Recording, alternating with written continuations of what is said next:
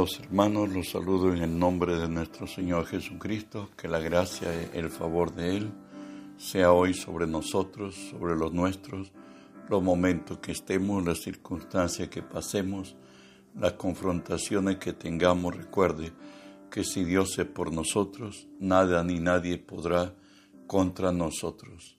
Estamos estudiando la palabra de Dios en el Salmo 37, 7, que nos dice así, guarda silencio ante Jehová y espera en él.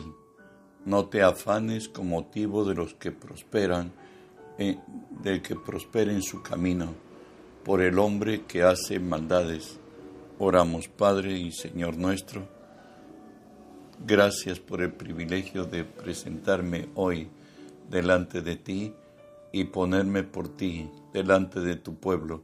Por ello te cedo mis pensamientos, mi voluntad, las palabras de mi boca, mis actitudes y acciones, las sujeto y las someto a ti, Señor. Y tú que vives en mí, haz tu obra a través de mí.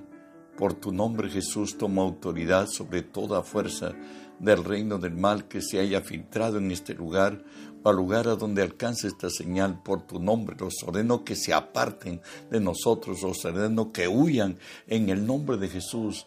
Y en el nombre de Jesús, Dios Espíritu Santo, permíteme decirte, bienvenido Espíritu Santo, hoy unge mis labios con tu poder, pon tus palabras en mi boca, unge los oídos de mis hermanos, para que tu palabra se quede hoy en nosotros. Háblanos, buen Dios, en el nombre de Jesús.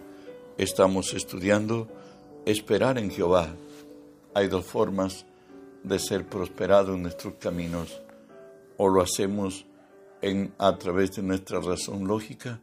La vida del hombre depende de las decisiones que él tome y traerá resultados a su vida de, de las decisiones que tome.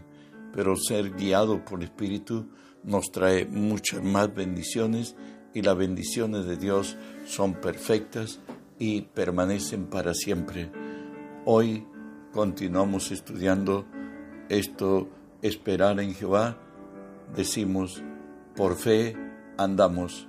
Según de Corintios 5:7 determina el accionar del cristiano. Nos dice así, por fe andamos, no por vista. ¿Sabe? Nuestro caminar en Cristo es por fe y esto a la vez determina el ser aprobado o desaprobado, el ser bendecido o no serlo. La exhortación de Dios para los que hemos nacido de Dios está en Efesios 4, 17 y 18 y nos dice, Esto pues os digo y requiero en el Señor, que ya no andéis como los otros gentiles que andan en la vanidad de su mente, teniendo el entendimiento entenebrecido, ajenos de la vida de Dios por la ignorancia que en ellos hay por la dureza de su corazón. Recuerde que el ocuparnos de la carne es muerte, ocuparnos del Espíritu es vida y paz. Nuestra responsabilidad como cristianos para tener una vida bendecida, saludable, como hijos de Dios, nos dice la Escritura, porque si vivís conforme la carne, moriréis, mas si por el Espíritu hacéis morir las obras de la carne, viviréis. Mas si por el Espíritu hacéis morir las obras de la carne, viviréis. Recuerda que tú has nacido de nuevo. Recuerda que hoy el Espíritu de Dios vive en ti. Antes tuvimos y fuimos tras nuestro, nuestro adversario como bueyes al matadero, mas hoy por la gracia de Dios ha nacido la luz en nosotros, ha nacido Jesús. Por tanto, tenemos la capacidad de decidir no de ser determinado por la carne y al determinar no ser determinado por la carne, entramos en la vida del Espíritu. Pero el obrar del creyente por lo lógico y lo razonable, determinado por sus sentidos, para Jesús, esto es ser hombres de poca fe, como veremos, actitudes que califican, nos califican como hombres de fe. Lo primero que diríamos, mostrar preocupación por necesidades vitales básicas. Mateo 6, 30 al 33 nos dice, y si la hierba del campo que hoy es y mañana se seca en el horno, Dios la viste así, ¿no, no, no hará mucho más a vosotros, hombres de poca fe? No os afanéis, pues diciendo, ¿qué comeremos? ¿O qué beberemos? ¿O qué vestiremos? porque los gentiles buscan estas cosas, pero vuestro Padre Celestial sabe de qué cosa tenéis necesidad.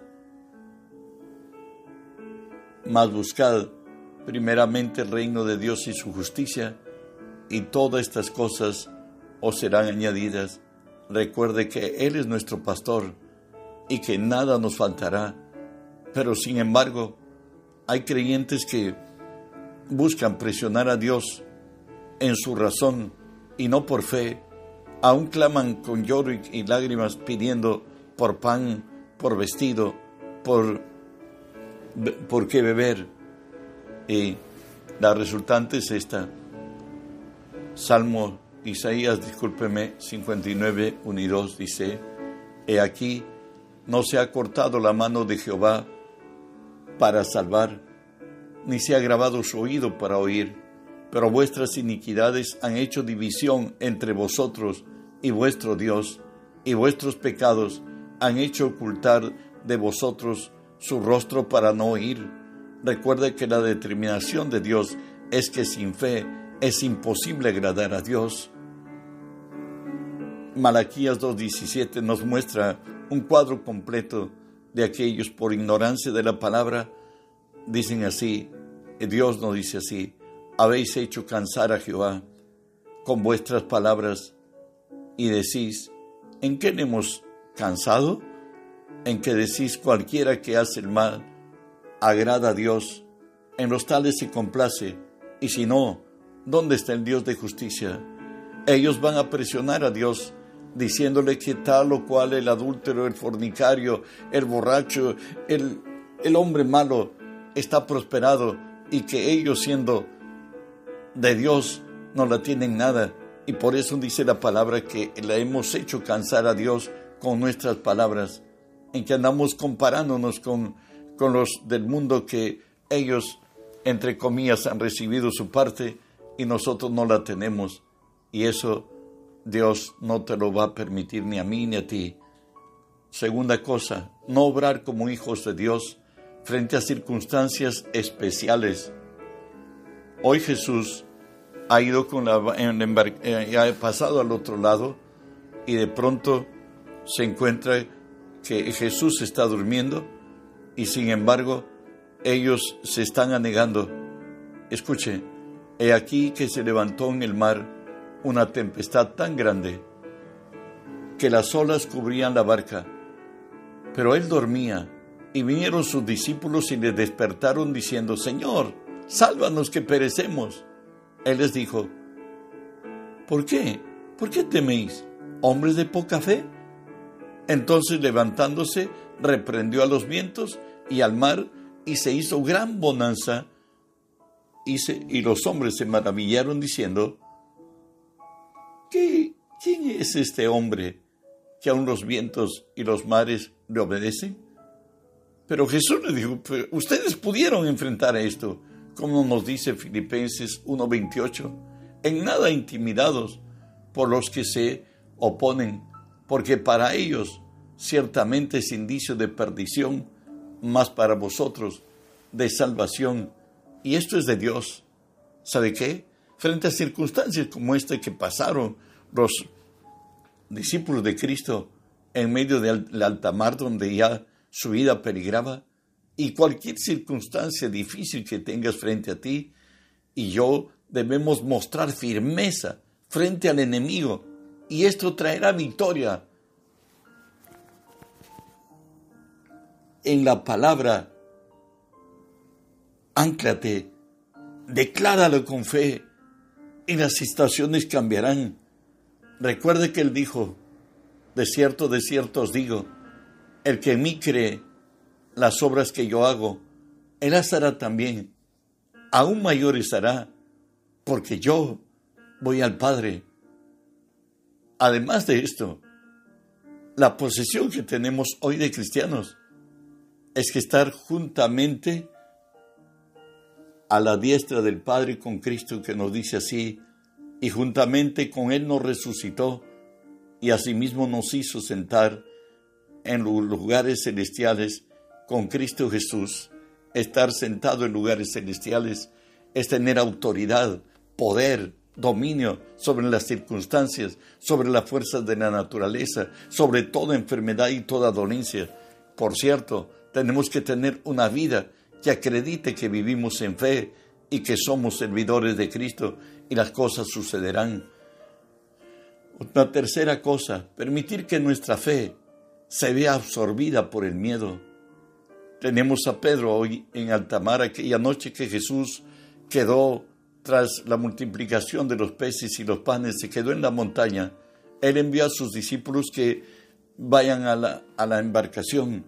Y bueno, allí la noche fue arrastrada la embarcación por el aire, porque eran de velas.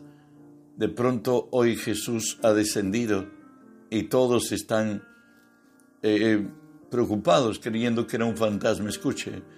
Entonces le respondió Pedro y dijo, Señor, si tú eres, manda que yo vaya a ti sobre las aguas. Y él dijo, ven.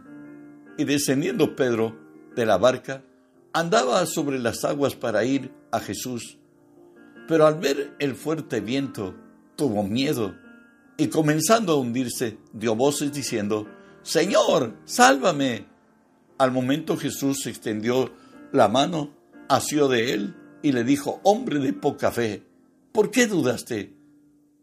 Y cuando ellos subieron en la barca, se calmó el viento.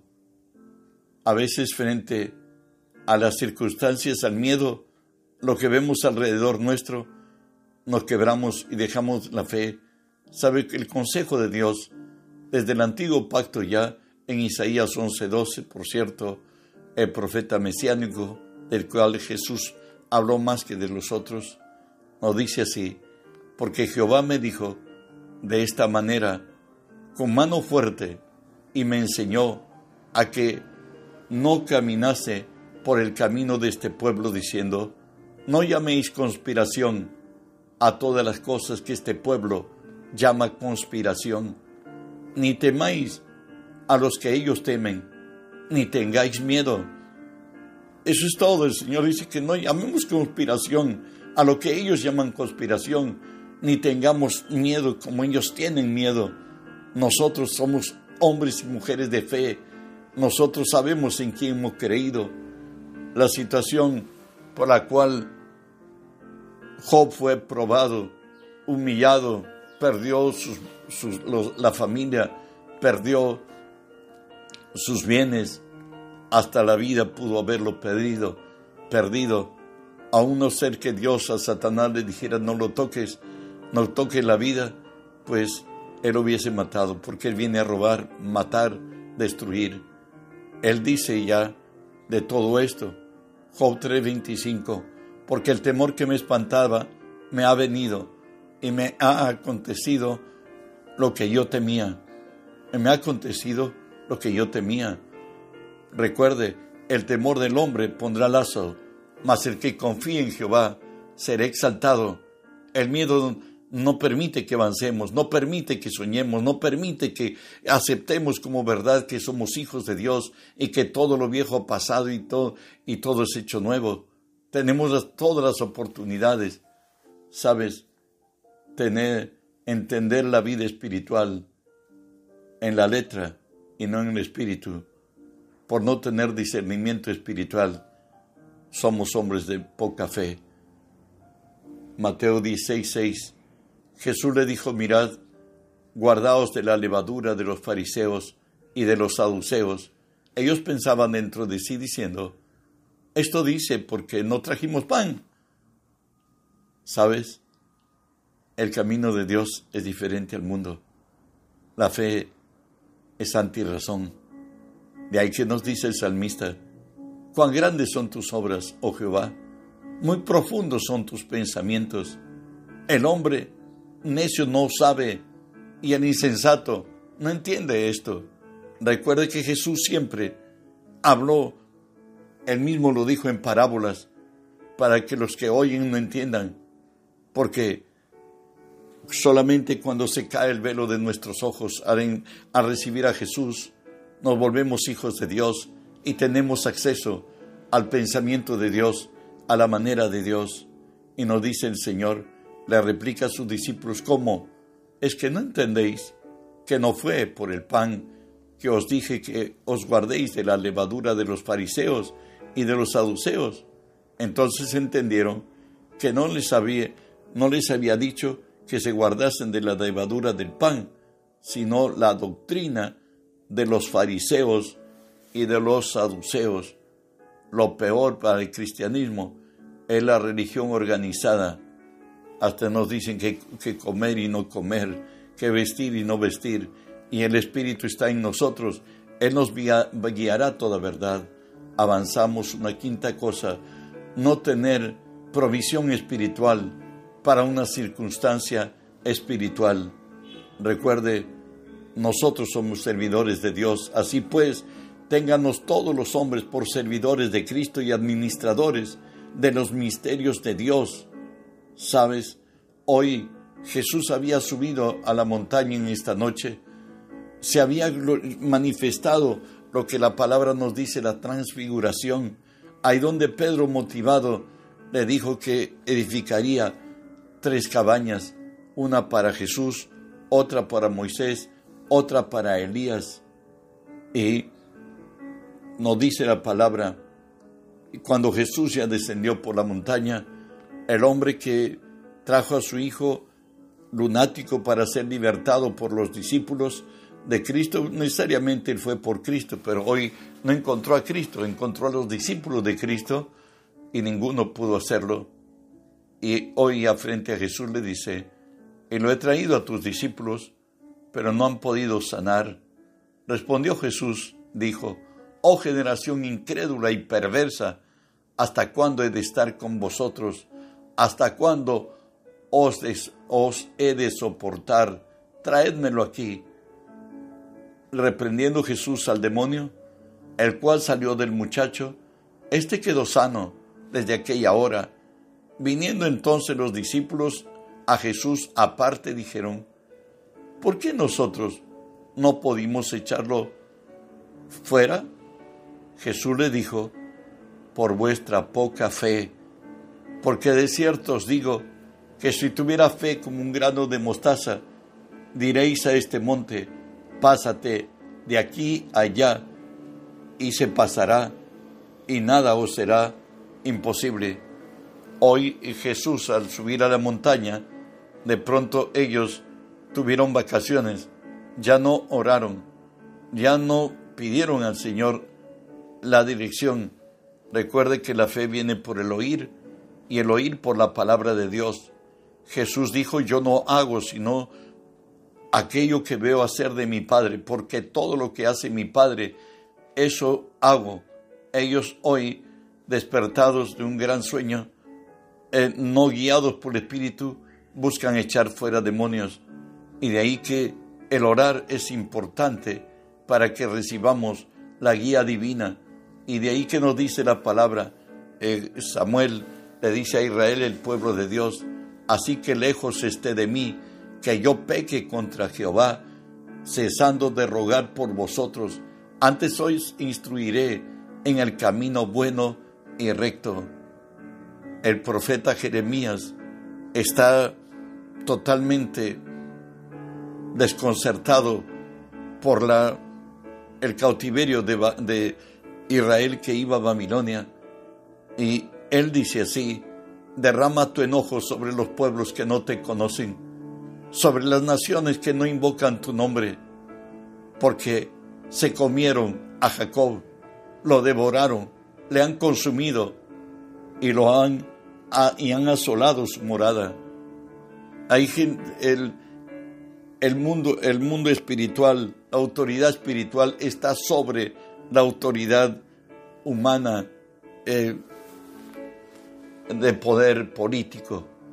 Si ellos hubiesen predicado la palabra, hubiesen clamado a Dios, Dios cambiaría las circunstancias. De ahí que nos dice Ezequiel 9 del 4 a 6, y le dijo Jehová, por cierto, a Ezequiel, pasa por en medio de la ciudad, por en medio de Jerusalén, y pones una señal en la frente a los hombres que gimen y claman a causa de todas las abominaciones que se hacen en él, en medio de ella, y a los otros oyéndolo yo, pasad por la ciudad en pos de él, y matad, no perdone vuestros ojos, ni tengáis misericordia, matad a viejos, jóvenes y vírgenes, niños y mujeres, hasta que no quede ninguno, pero a todo aquel sobre cual hubiere señal, no os acerquéis, y comenzaréis desde mi santuario, y comenzaron, pues, desde los varones ancianos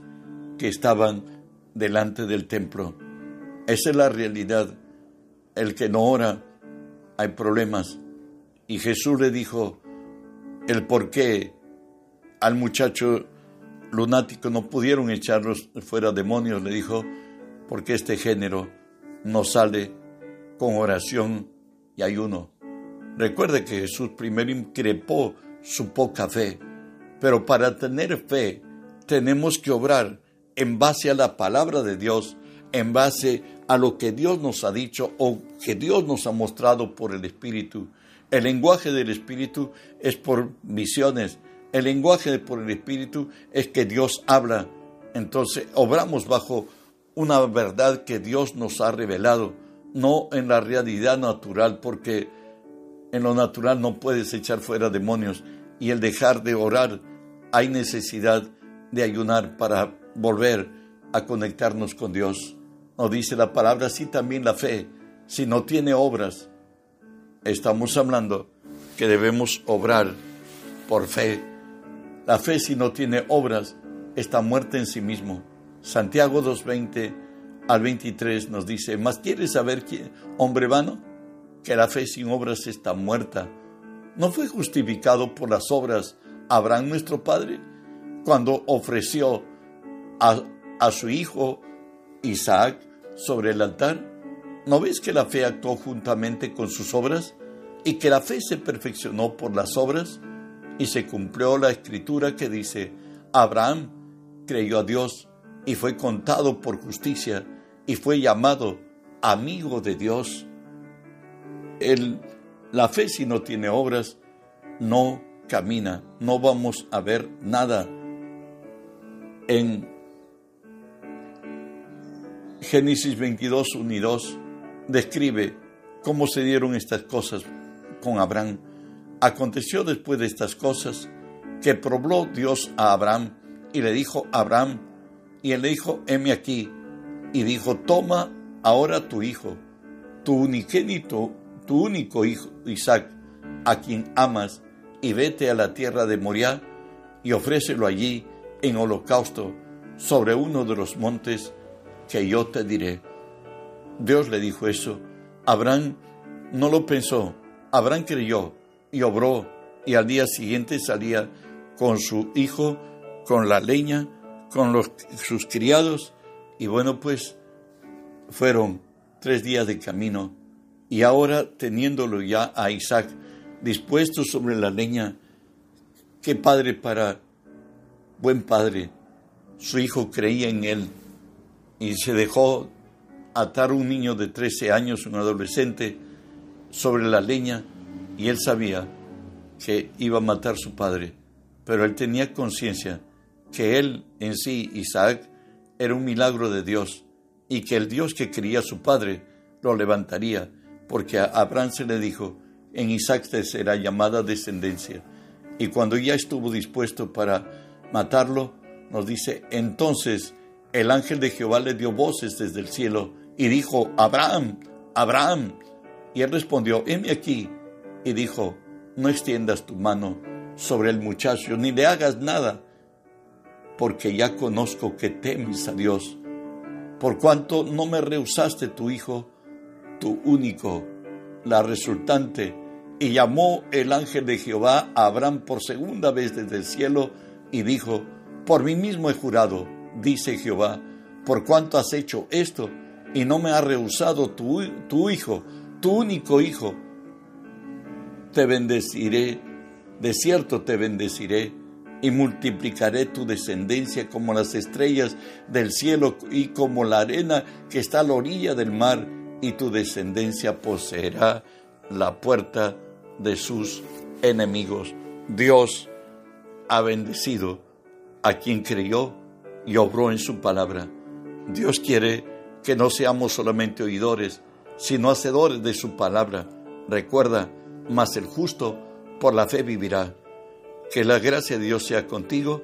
No olvides que somos instrumentos de Dios para extender su reino. Extiende el reino de Dios. Reenvía a quienes el Espíritu te diga, pues siembra para que se coseche y el mundo entero sea lleno del conocimiento de Dios, como las aguas cubren la mar.